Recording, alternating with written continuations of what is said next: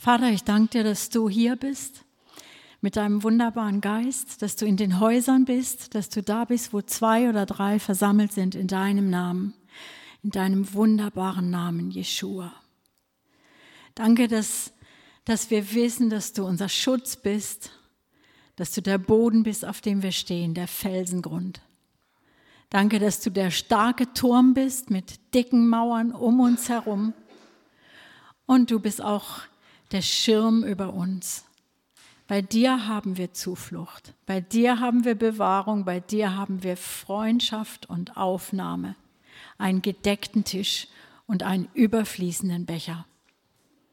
Danke, dass du uns all diese wunderbaren Dinge nicht nur verbal verheißen hast, sondern wir haben es erlebt und geschmeckt und wir haben dich aufgenommen in unsere Herzen und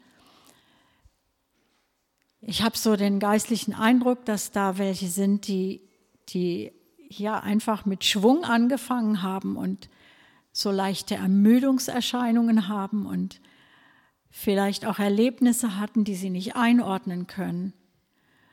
Und ich habe den starken Eindruck, Gott sagt heute zu dir, geh mit mir weiter. Geh mit mir weiter und du wirst alles empfangen und du hast empfangen, was ich versprochen habe. Gott hält Wort. Amen. Ich habe viele Jahre in meinem Leben als Christ geglaubt, hm, dass die Einflüsse, die der Teufel so in unserem Leben hat, besonders eben diese klassischen dämonischen Einflüsse von Beraubung, von Sucht und alle diese schrecklichen Dinge und auch die verborgenen Dinge, ja, bis hin zu ähm, Wortbrüchen und ähm, ich glaube, jeder von uns kennt die dunklen Seiten in, in, im eigenen Herzen, wo man weiß, man war nicht treu wo man Gott enttäuscht hat, wo man sich selbst enttäuscht hat, wo man von sich selbst enttäuscht ist. Und ich habe immer geglaubt, so in diesen ganzen Jahren, ähm, dass dämonische Einflüsse im Leben eines Christen oder überhaupt im Leben eines Menschen nur durch das aggressive Binden und Lösen von besonders bevollmächtigten Christen gestoppt werden können. Dass diese Einflüsse mächtig sind und dass das der Grund ist, warum Dinge nicht gerade laufen und warum Verheißungen Gottes sich scheinbar nicht erfüllen, weil da der Teufel Anrechte hat und weil das nur Profis lösen können. So, das ist auch eine gängige Meinung in den Gemeinden und Werken, kann man in Büchern auch lesen. Ich selber habe dann auch diesbezüglich in der Bibel geforscht und habe in den vier Evangelien mich da auch bestätigt gesehen. Es hat mich zu dem Schluss kommen lassen, dass es einen speziellen, bevollmächtigten Befreiungsdienst im Leib Christi geben müsse, ohne den niemand von dämonischen Bindungen frei werden kann. Ich muss sagen, in den letzten zwei Jahren ungefähr ähm, ist dann neues Licht in mein Verständnis gekommen. Und das würde ich gern mit euch teilen, weil es ist sehr ermutigend. Und ich glaube, dass ich mit dieser Auffassung auch hier nicht die einzige war.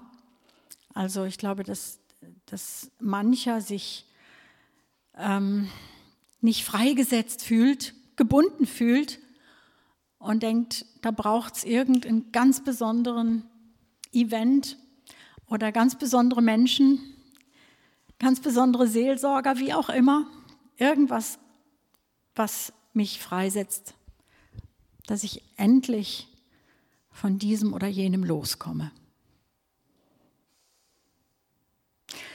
Und ähm, ein, ein, wichtiger Punkt, ein wichtiger Entscheid Einsicht, die gewann ich, als mir bewusst wurde, dass vor circa 2000 Jahren eine entscheidende, wirklich entscheidende Zeitwende war.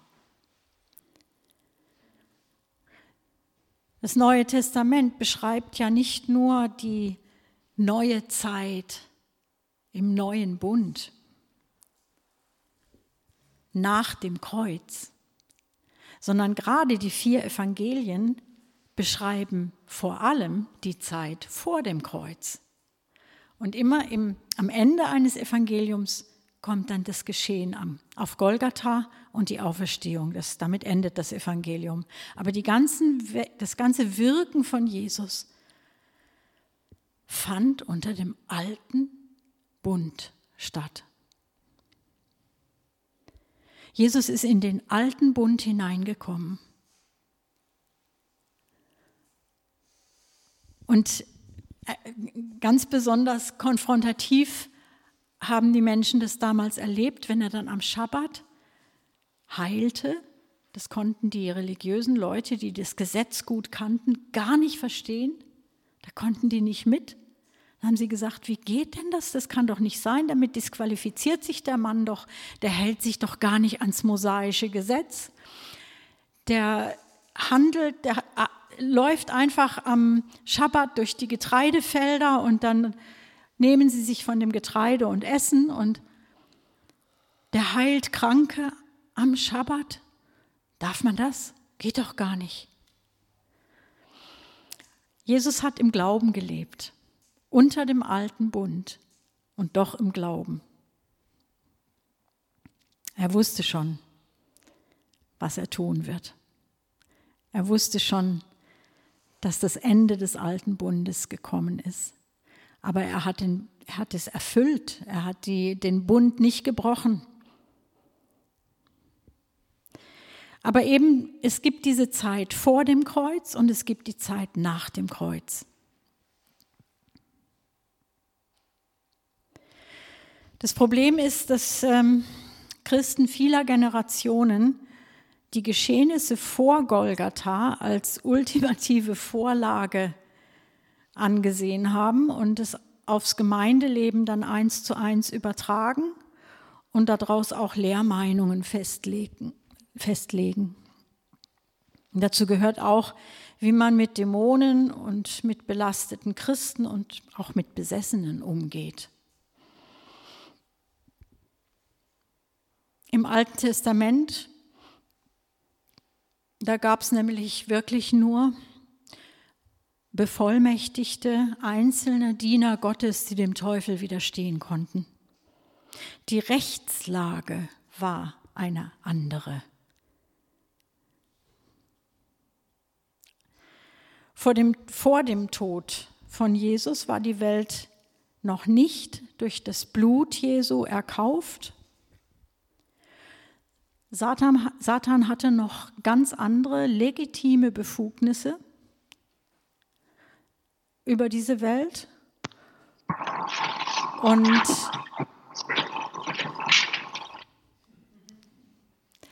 Und seit dem Sündenfall Satans war ihm dieses Terrain Erde untertan. Aber seit dem vollzogenen Opfer Gottes, bei dem er Jesus, seinen eigenen und einzigen Sohn, als Lamm für die Menschheit für jeden Menschen geopfert hat. Seit diesem Moment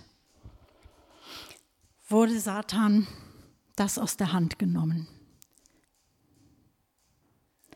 Seine Befugnisse wurden drastisch beschränkt und seine Herrschaft über die gefallene Welt total begrenzt. In 1. Johannes 3, Vers 8, zweite Hälfte vom Vers, da kann man lesen, Hierzu ist der Sohn Gottes geoffenbart worden, damit er die Werke des Teufels vernichte oder zerstöre. Paulus beschreibt diesen Vorgang auf eine wunderbare Weise im Kolosserbrief, noch etwas genauer, Kolosser 2, 14 und 15.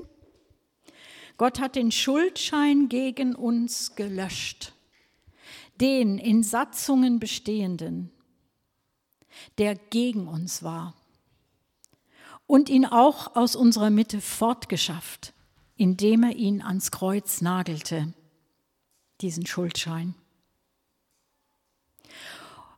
Er hat die Gewalten und die Mächte völlig entwaffnet. Und da sind die geistlichen Festungen und Mächte und, und Machthaber mit gemeint. Und sie öffentlich zur Schau gestellt. In Christus hat er, Gott, den Triumph über sie gehalten. Das ist Vergangenheit. Für uns ist das Vergangenheit. Aber ich sage mal so, das war ein Geschehen, das hat nicht nur in die Zukunft gewirkt, sondern das hat auch alles bisherige gerechtfertigt. Nur durch den, Kreuz, durch den Kreuzestod Jesu wurde auch Abraham letztendlich tatsächlich gerecht. Gott hat ihm das zwar damals schon zugesprochen zu seinen Lebzeiten, weil er Gott glaubte, weil er an den Gott glaubte, der Tote lebendig macht,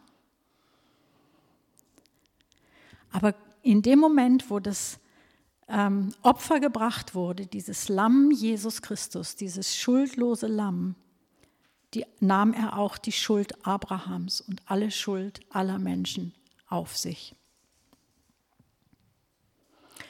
Wir haben es mit einem besiegten Feind zu tun. Das haben wir schon oft gehört. Aber wir müssen uns vor Augen halten, dass es ein juristisches Faktum ist. Es ist etwas höchst Gültiges in der sichtbaren und unsichtbaren Welt mit immensen Auswirkungen. Und wir sind uns das leider nicht immer bewusst. Satan hat nichts anderes mehr in der Hand als Lügen. Ihm gehört nichts mehr. Und das Ende über ihn ist auch beschlossen. Wenn er jetzt vorgibt, etwas in deinem Leben in der Hand zu haben, ist es Lüge, wenn du an Jesus Christus glaubst. Der kann zwar die Welt noch verdunkeln, zumindest alle die, die ihm Glauben schenken. Aber da heißt es im Jesaja, dass die Welt ein helles Licht gesehen hat, nämlich Jesus. Und dass denen, die in der Finsternis sitzen, ein helles Licht aufgeleuchtet ist. Das heißt, jeder, jeder, der dieses Licht aufnimmt, wird selbst zum Licht. Und jeder, der das sieht und glaubt, überhaupt die ganze Menschheit, wenn sie uns als Christen sieht, den Leib Christi in dieser Welt, dann haben sie die Möglichkeit, den Weg zu sehen, Jesus zu sehen. So das Licht ist auch heute noch in die Welt gekommen, nicht nur damals, als Jesus als Mensch auf der Erde war. Jetzt ist Jesus als Menschen auf der Erde nämlich als uns.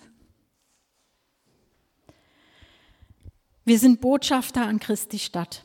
Das ist eine völlig, völlig andere Situation als unter dem alten Bund.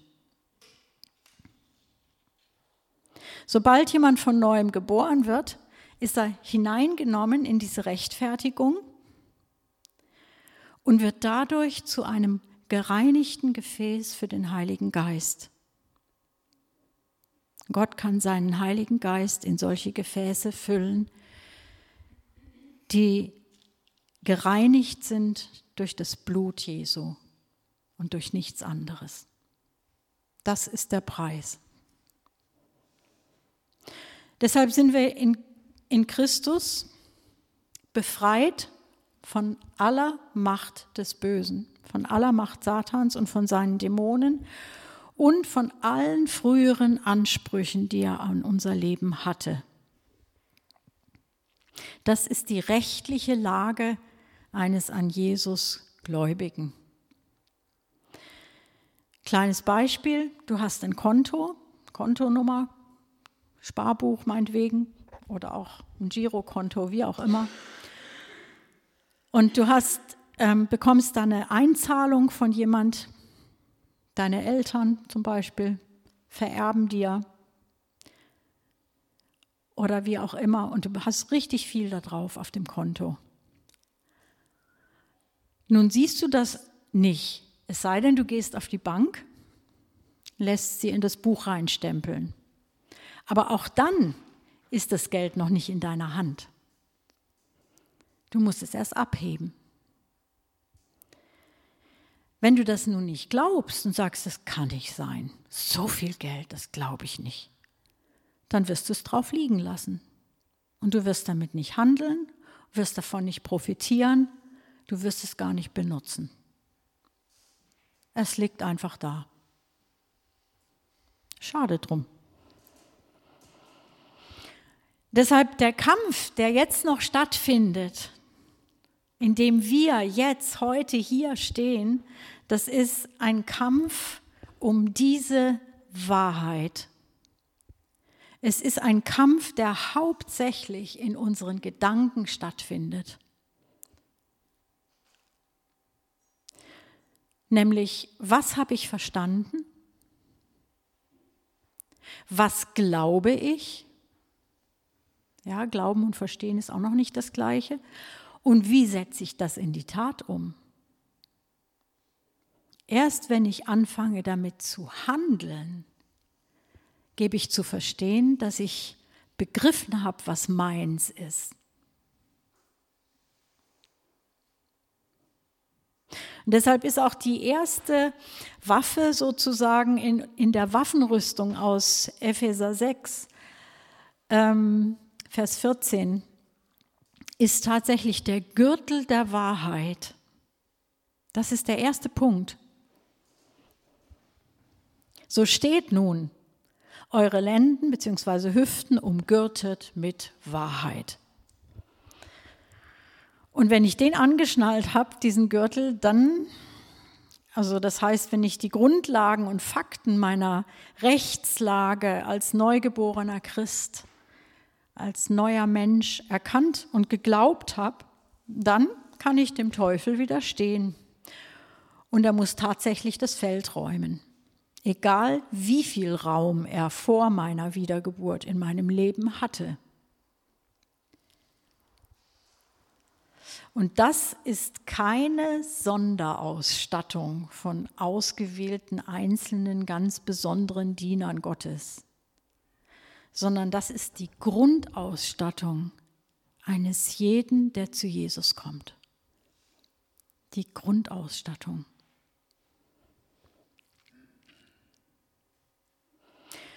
Und dann fällt auch der Unterschied auf, ähm, zu dem Christsein, in dem ich mich immer noch als Opfer meiner Vergangenheit fühle, wo ich denke, ich bin gebundener an meine Vergangenheit. Wenn ich aus Verhaltensmustern scheinbar nicht rauskomme. Wenn, äh, wenn mich zum Beispiel in der Familie Dinge immer wieder attackieren und ich dadurch entmutigt werde, deprimiert werde oder aggressiv werde.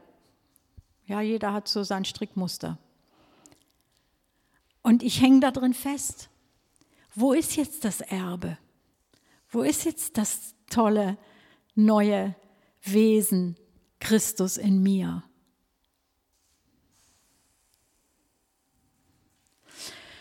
Dazu gehört wirklich, dass man erstmal seine Gedanken erneuern lässt, dass man anfängt, die Wahrheit zu erforschen und zu sagen, was sagt Gott dazu? Was ist Wahrheit? Und sich dann demütigt unter diese Wahrheit und sagt, ja, ich lasse die jetzt mehr gelten als meine Erfahrungen und als meine Vernunftsschlüsse. Die Wahrheit Gottes aus dem Evangelium. Ich nehme sie an. So, und da gibt es ja in unserem sieben Schritte in die Freiheit ähm, gibt es ein paar Punkte, da, da würde ich gerne einiges beleuchten daraus. Und zwar aus, zunächst aus Punkt 2 des Glaubensbekenntnisses, was wir darin lesen können. Ich glaube, dass Jesus kam, um die Werke des Teufels zu zerstören. Das ist aus 1. Johannes 3, Vers 8. Das ist ein wichtiger Wahrheitsvers, den wir uns notieren sollten und am besten auswendig lernen. Dafür ist Jesus gekommen, für nichts weniger als das, um die Werke des Teufels zu zerstören. Zweite wichtige Aussage haben wir auch schon miteinander eben gehört. Es ist Kolosser 2, Vers 15. Ich glaube, dass er die Gewalten und Mächte entwaffnet, sie öffentlich zur Schau gestellt und über sie triumphiert hat. Also er hat sie entwaffnet. Er hat sie öffentlich zur Schau gestellt. Alle Welt weiß von Golgatha. Und er hat damit auch über sie triumphiert. Jetzt hat der Teufel keine Anklageberechtigung mehr und auch keinen Besitzanspruch mehr auf jeden, der erkauft ist durch das Blut Jesu.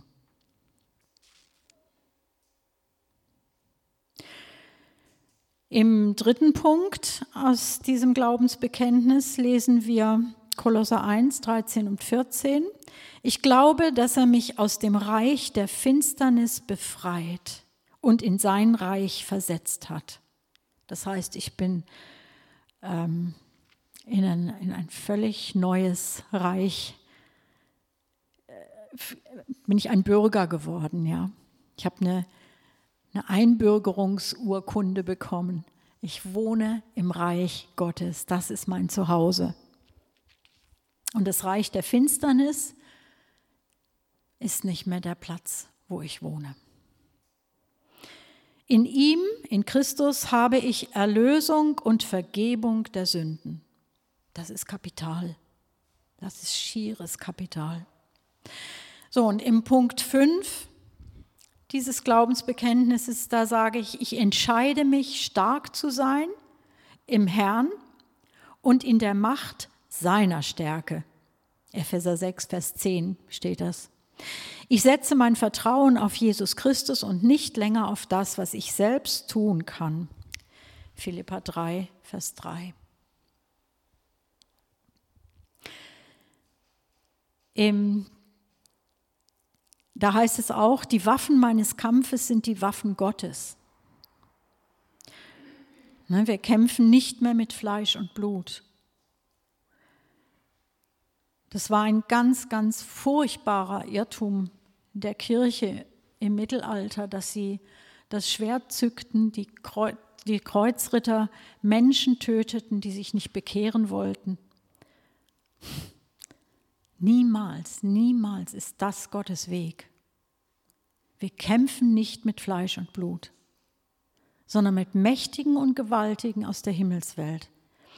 Und 2. Korinther 10 steht das ab Vers 4.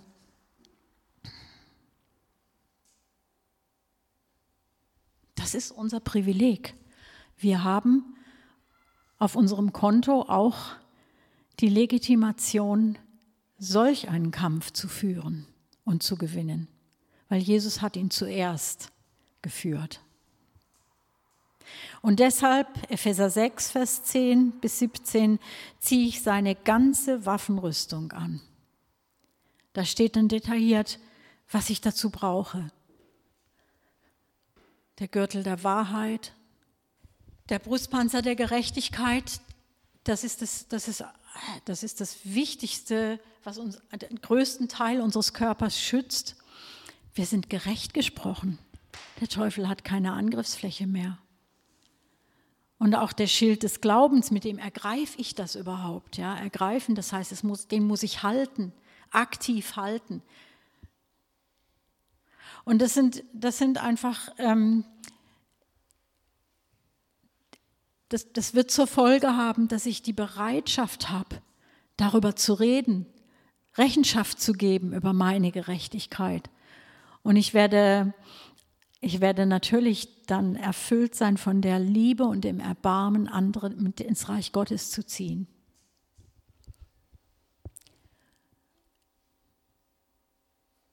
Der Helm des Heils. Der Helm ist diese Gewissheit. Ja, habe ich einmal diesen Helm auf und diesen Brustpanzer der Gerechtigkeit, dann, dann habe ich schon ganz viel von Lügen, Satans Lügen entlarvt. Das hat auch was mit dieser Wahrheit zu tun. Es schützt mich. Und das Schwert des Geistes, es ist wichtig, sein Wort, das Wort Gottes zu kennen und damit umgehen zu können, weil das ist auch für meine Gedanken ganz wichtig. Ich brauche Information aus dem Wort Gottes. Sonst wird der Teufel mich immer wieder neu belügen können, aufs Glatteis führen, meine Emotionen verwirren können und mich schwächen können. Und deshalb, so heißt es im Punkt 7, 2. Korinther 10, Vers 5, ich glaube, dass die Wahrheit mich frei macht. Deshalb beziehe ich Stellung gegen alle Täuschungen durch Satan, indem ich das selbstherrliche Denken gefangen nehme, damit es Christus gehorsam wird. Und der Teufel weiß es, dass er, wenn er unsere Gedanken angreift, er uns am besten täuschen kann. Er macht uns vor, oh, das sind deine eigenen Gedanken und du bist ja so schlecht. Aber eigentlich haben wir unsere Entscheidung getroffen. Unser Herz hängt an Gott.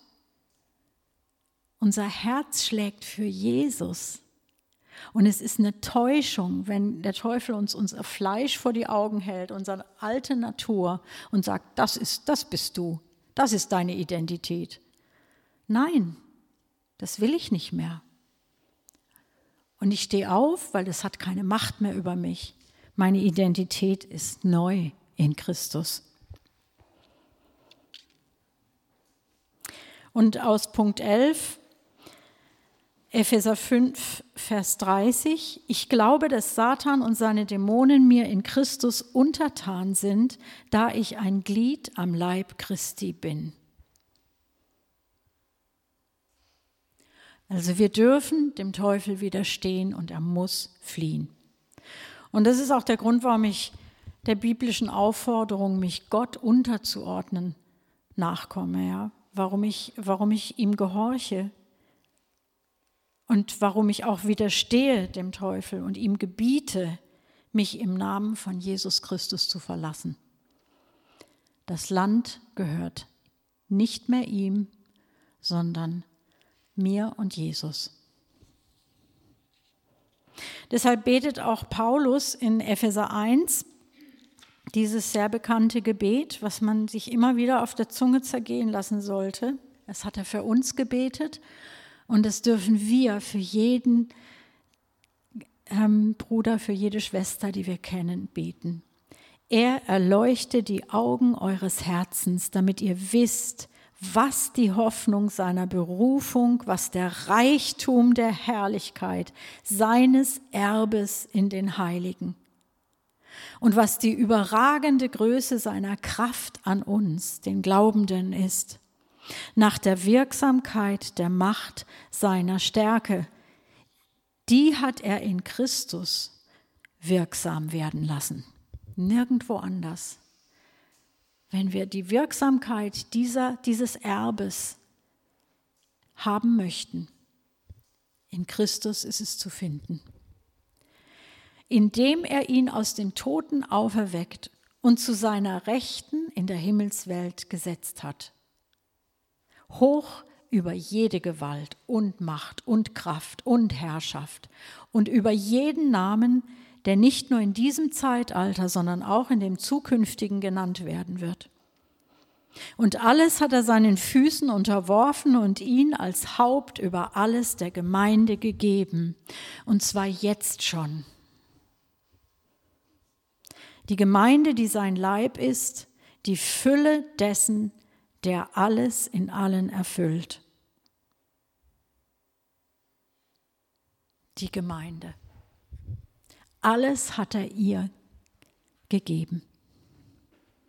Und er ist über die Gemeinde als Haupt gesetzt.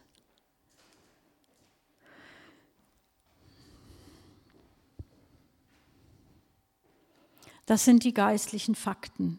Das ist der Boden, auf dem wir stehen dürfen. Und das ist die, die Rechtsgrundlage, von der aus wir agieren und handeln und denken, denken dürfen. Ja. Und das ist das, was einen Menschen total umformt, wo sich sein Verhalten, sein Denken, damit fängt es an, und die Gefühlswelt verändern. Das geht natürlich nicht immer Schlag auf Schlag, weil wir begreifen nicht so schnell. Aber je mehr wir davon begreifen, desto mehr werden wir es umsetzen. Und es wird praktisch, ganz anschaulich in unserem Leben.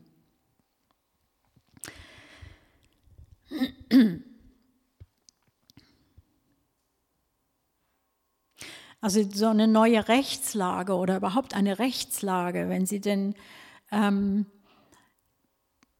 ja, wenn es die Wahrheit ist, dann hat das Macht. Man muss sich das mal so vorstellen. Mir kam so ein schönes Bild, während ich mir darüber Gedanken machte. Hm, stell dir vor, du hast ein Grundstück gekauft. Ein Stückchen Land und oder auch ein größeres Stück, wie auch immer. Und das, hast, das wurde mit Pflöcken abgegrenzt, die Lage, die Größe, so, da sind jetzt Pflöcke gesteckt und du weißt, okay, das ist, das ist meins. Ich habe dafür bezahlt oder jemand hat bezahlt, vielleicht wurde es mir auch geschenkt. Es gehört mir. So, außerdem gibt es in solchen Fällen immer auch ein Stück Papier, eine schriftliche Vereinbarung mit der genauen Lage und Größe des Stücks. Und es wäre nichts wert, wenn nicht ein Notar das beglaubigt hätte, das heißt gestempelt und unterschrieben und davon ein Duplikat hat und du hast das Original und du weißt, es ist beglaubigt und es ist amtlich und es ist deins. Dann ähm, gibt es aber auch den dreisten Nachbarn. Gibt es ja immer mal wieder, ne? Und der bei einer Nacht- und Nebelaktion versetzt er einfach die Pflöcke zu seinen Gunsten. Sein Nebenstück wird größer und deins kleiner. Frech. Aber die gibt's, diese Nachbarn. Und in dem Moment, wo jemand da vorbeikommt und sieht die Pflöcke, denkt er, ja, ach ja, okay, so ist das verteilt. Das ist jetzt das neue Grundstück. Bestimmt wird da bald drauf gebaut. Aber du hast das Papier, auf dem steht, was wirklich dein Land ist. Und dein Bauherr oder der, den du beauftragst, darauf zu bauen, der wird sich nicht an den Pflöcken orientieren, sondern der wird das Papier nehmen und genau ausmessen, wie groß das Stück wirklich ist. Und du wirst, wenn du darauf baust, dein Land bebauen und nicht das, was der dreiste Nachbar dachte oder machte. Und wenn es zu einer Gerichtsverhandlung kommen sollte, weil da ein Streit entsteht, dann wird der Richter sich an dem Papier orientieren und nicht an den Pflöcken. Und genauso ist es auch mit unserem neuen Leben. Nicht das, was im Sichtbaren noch im Argen liegt, zum Beispiel alte Gewohnheiten, Fehltritte, sollen meine Entscheidungen und das daraus resultierende Handeln beeinflussen. Nicht die, nicht die sichtbaren Pflöcke, die der Teufel immer wieder verschiebt, einengt, mich auf kleinen Raum setzt, mir Enge bereitet, meine Möglichkeiten reduzieren will, sondern das, was Gott mir schriftlich verbrieft hat, unterschrieben mit seinem Blut, bürge mit seinem eigenen Leben. Das zählt. Und darauf darf ich mich berufen, wenn ich baue. Wenn ich anfange, in meinem Leben zu handeln. Wenn ich aufstehe und Schritte tue, dann sollte ich wissen, wie groß mein Land wirklich ist.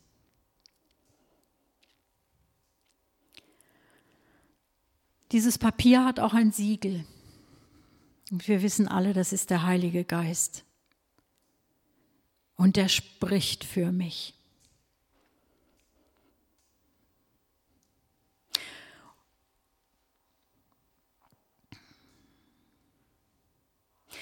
Das heißt, übertragen, ich muss nicht mehr im Rahmen alter Gewohnheiten bleiben.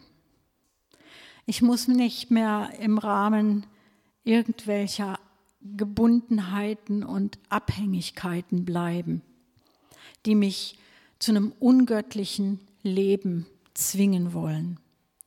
Ob das Unbeherrschtheit ist, Groll, Unversöhnlichkeit oder Suchtverhalten oder auch Prahlerei, Selbstüberschätzung. Ach, es gibt so viele Dinge. Jeder kennt seine Vergangenheit. Jeder kennt die Familie, aus der er kommt. Jeder weiß so die Schwachpunkte. Jeder sieht an, die die Eltern sind, wissen durch das Anschauen ihrer eigenen Kinder, wenn die dann heranwachsen. Ach du liebe Zeit, ne? Das muss da noch geschliffen werden. Aber wir kommen da an unsere Grenzen, wenn es uns selber betrifft. Wir haben die Verantwortung für uns selber in allererster Linie. Ne?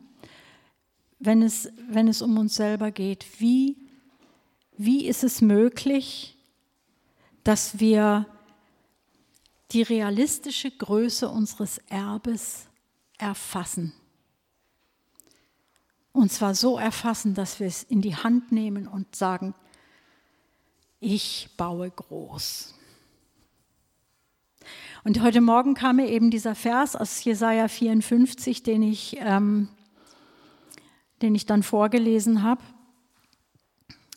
Es ist ja wirklich so, Gott ist ein Gott der Weite. Er hat meine Füße, steht in einem Psalm, auf weites Land gestellt. Und auch das Gebet von David, Herr, mach die Enge meines Herzens weit. Gott ist ein Gott, der weit denkt, der Freiheit schenkt. Und sein Erlösungswerk durch Jesus war nicht kleinlich und knausrig, sondern es war ein, ein Erlösungswerk, es war ultimativ, ja. Und es, wir, wenn wir davon profitieren, dann profitieren wir in Reichtum davon. Deshalb betet der Petrus, äh, Paulus auch, ähm, dass wir die, den Reichtum erkennen sollen unseres Erbes.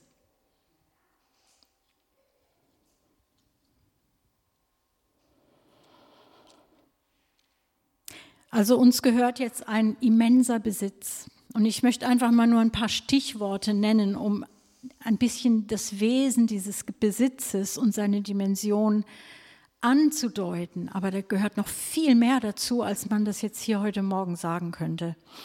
Das erste ist natürlich Frieden mit Gott. Frieden mit dem Schöpfer. Frieden mit dem, bei dem alle Fäden zusammenlaufen. Frieden mit dem einflussreichsten Geist, den es überhaupt gibt. Frieden mit dem, der, das, der den Anfang gesetzt hat und der das Ende bestimmt. Frieden der, dem, mit dem, der nie die Kontrolle verliert oder abgibt. Frieden mit dem Allerhöchsten. Das hat zur Folge, dass wir versöhnt sein können. Versöhnte Menschen, die Versöhnung ausbreiten mit denen, mit denen wir leben, die in unserem Umfeld sind mit denen wir aktiv zu tun haben. Wir sind Menschen des Friedens dadurch geworden. Unser Erbe schließt ein die Kraft des Heiligen Geistes, gestärkt zu werden am inneren Menschen, aber auch am äußeren. Das ist das Fantastische. Diese Kraft Gottes, die dringt durch ins Sichtbare. Freude im Heiligen Geist. Wenn um uns rum die Dinge sehr schräg liegen, wenn der Teufel tobt, weil er sich ärgert, dass er Land verliert, dann können wir trotzdem uns freuen. Im Gegenwind können wir uns freuen. Dann haben wir in unserem Erbe den Glaube. Auch der Glaube ist ein Geschenk Gottes. Er hat den Glauben in unsere Herzen gegeben. Und zwar den Glauben, der Berge versetzt. Die Liebe Gottes ist ausgegossen in unsere Herzen und spiegeln das Angesicht Gottes wider. So, wenn wir diese Liebe ausdrücken mit unserem Leben, dann begegnet man, wenn man uns begegnet, Gott. Geduld haben wir, die auch Unrecht erträgt. Wer kann das schon in dieser Welt? Das ist unser Erbe. Wir haben Enthaltsamkeit geerbt, die verzichten kann. Wir sind nicht mehr bestechlich dadurch. Man kann uns nicht mehr ab austricksen und uns locken weil wir können uns enthalten. Das ist unser Erbe. Wir haben Besonnenheit geerbt, die warten kann.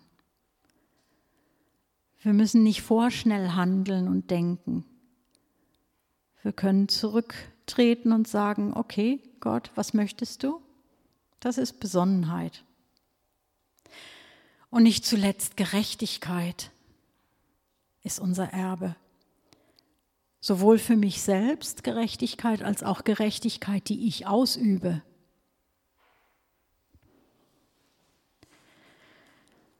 Und da gehört noch so viel mehr dazu. Sanftmut ist ein Stück vom Erbe. Und die, bei den Sanftmütigen heißt es ja, da gibt es einen ganzen Psalm darüber, die Sanftmütigen werden, werden das Land besitzen. Da sind wir wieder beim Land. Also man könnte die Liste ja noch viel, viel länger machen. Ich will es erstmal belassen dabei und zusammenfassend sagen, wir sind tatsächlich sehr reich gemacht worden, unermesslich reich, wenn wir Jesus als unseren Retter erkannt und geglaubt haben. Unfassbar reich. Also spätestens hier muss ich doch aufwachen und mich fragen, warum lebe ich einfach nicht in diesem Erbe? Was hindert mich eigentlich noch daran? Habe ich irgendwelche Voraussetzungen verpasst? Habe ich irgendeine Sache übersehen? Was ist denn jetzt mein wirkliches Problem, wenn ich immer noch sündige, wenn ich in Schwachheit, Beraubung und Mangel mich fühle oder erlebe, wenn ich in Lieblosigkeit oder in Defiziten stecken bleibe? Was hindert mich wirklich? Und als mir die Antwort bewusst wurde, war ich erstmal fassungslos.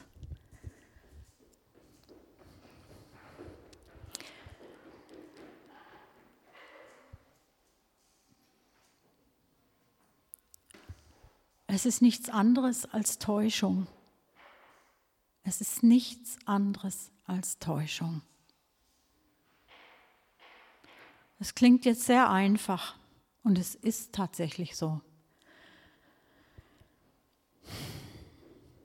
Warum lasse ich mich durch eng gesteckte Pflöcke von einem dreisten Nachbarn bzw. von Satan immer noch so einschränken? Warum lasse ich mich einschüchtern und bin verzagt, wenn mein Widersacher frech lügt und ich doch im Besitz des Papieres meines Besitzes bin? Und ähm, ich glaube, dass wir uns eigentlich, wir wissen es alle, viel zu lang schon haben täuschen lassen. Da, wo wir, wo uns Mut fehlt, wo uns Freude fehlt, wo wir das Gefühl haben, uns fehlt ganz viel. Uns fehlt dies und das und jenes, mir fehlt was. Wir haben uns täuschen lassen, uns fehlt nichts. Und es ist die Wahrheit, die diese Lügen entlarvt. nur die Wahrheit. Täuschung kann man nur dann erkennen, nicht wenn man sich mit der Täuschung befasst, sondern wenn man sich mit der Wahrheit darüber befasst. Und die, die Bibel, das Wort Gottes, das ist meine Besitzurkunde. So, die sollte ich kennen. Da habe ich schwarz auf weiß und dann kommt auch noch der Heilige Geist dazu, der mir das, den genauen Sachverhalt erklärt. Und eigentlich dürfte es jetzt keine Missverständnisse mehr geben. Und wir brauchen auch die Gemeinschaft untereinander, um uns genau in diesen Dingen anzuspornen, uns den Kopf zu waschen, uns Mut zu machen und zu, zu sagen, hey, komm, wir haben hier was, lies mit mir, das ist die Wahrheit. Du darfst aufstehen, du darfst dem Bösen widerstehen, du musst dich nicht länger einschränken lassen. Diese Pflöcke zählen nicht. Bau du nach dem dir geschenkten Erbe und das ist weit.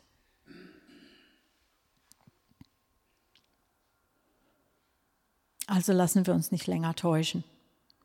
Wir nehmen das Land ein, das uns Jesus doch mit seinem Leben erkauft hat. Freier Zugang zum Thron Gottes, das Unterpfand des Heiligen Geistes und die Kraft aus der Höhe. Und jetzt können wir abrechnen mit dem, der uns schon so lang beraubt hat, aufgrund von Täuschung und Lüge. Und deshalb ist es auch jetzt an der Zeit, wenn es ist, es ist jetzt die Zeit, in der wir aufstehen, mit Lebenslügen unserer Vergangenheit aufräumen können und dürfen. Ich, ich bin einfach total dankbar und begeistert von dieser Zeit, auch wo wir, wo, wo viele von uns ähm, diese Schritte gegangen sind und auch noch gehen und alte Festungen entlarven, altes Gemäuer, was auf unserem neuen Grundstück nichts zu suchen hat. Wir dürfen es ganz rechtmäßig abreißen. Und wir entscheiden uns für die Wahrheit und schmeißen den ganzen falschen Müll raus. Paulus nennt das Sauerteig ausfegen.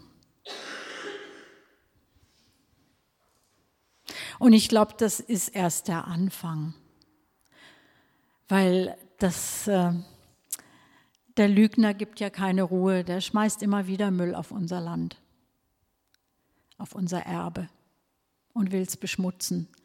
Und wir haben aber jetzt Position ergriffen und wir sagen, wir wollen das Land einnehmen. Und wir wollen unsere Pflöcke weit stecken und die Seile lang machen. So im Bild der Nomaden sprechend, Damals war das so ein, so ein, dass man seine Zelte weit auseinandersetzt und Land einnimmt. Und dann wird es für den Teufel echt eng. Sein Boden schrumpft in unserer Mitte.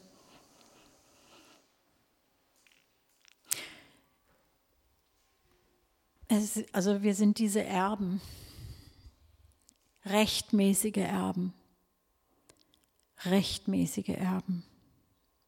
Wir wollen unser Land nicht brach liegen lassen. Das ist unser Leben. Ne? Oder wir, wir hatten es im Sommer von diesen Pfunden. Lass uns was draus machen. Wir haben es in die Hand bekommen. Wir haben, wir haben es geschenkt bekommen. Es fällt uns manchmal schwer, Geschenke anzunehmen. Wir denken, da muss man doch was, eine Gegenleistung bringen. Ja, lasst uns einfach was draus machen. Ich glaube, da freut sich Gott am meisten, wenn wir es annehmen. Und wenn wir es damit beschließen oder zeigen, dass wir es angenommen haben, dass wir was draus machen.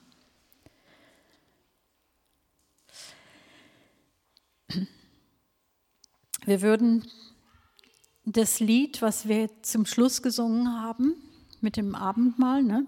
Das würden wir dann jetzt nochmal zusammen singen. Und ich ermutige euch in den Häusern und auch hier im Seeweg, dass wir anschließend in den Haushalten, in den kleinen Gruppen das Abendmahl zusammennehmen mit dem Blick auf das, was Jesu Tod und Auferstehung uns gebracht hat, was er uns geschenkt hat. Vergebung unserer Schuld, Heilung von vielfältigen Gebrechen, väterliche Erziehung von unserem Gott, der uns liebt, Freisetzung von Gebundenheiten, all das. Das Abendmahl bekräftigt nämlich unser Einssein mit Christus. Wir bestätigen es immer und immer wieder und halten es auch dem Teufel vor die Augen. Ich bin in Christus. Ich bin Erbe seiner Herrlichkeit. Ja, habt eine gesegnete Zeit und einen guten Mittag miteinander.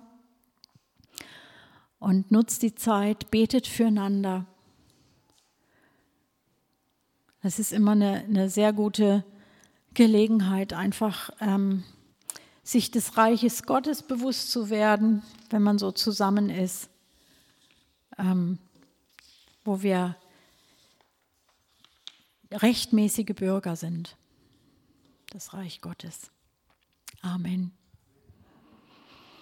Danke, Vater, ich, ich danke dir, dass du uns nichts vorenthältst von Gutem dass wir schon in, im alten Bund, selbst da haben Menschen erkannt, wie, wie reich du bist, wie gnädig du bist, wie fürsorglich du bist, dass du uns den Tisch gedeckt hast im Angesicht unserer Feinde, dass du uns den Becher überfließen lässt. Du hältst nichts zurück. Wir dürfen dich bitten und du gibst gerne. Du bist der Gott, der austeilt, der segnet, der zu Ehren bringt, der versorgt. Du kennst uns. Und danke, wir haben es nicht verdient, aber du hast es erwirkt für uns. Wir nehmen das an. Wir nehmen das an. Und all unsere eng gesteckten Pflöcke, Herr, wir reißen sie aus und wir setzen sie neu, wie du uns gesagt hast. Mach die Pflöcke, setz die Pflöcke weit. Du hast uns weites Land gegeben. Preis und Ehre sei dir. Amen.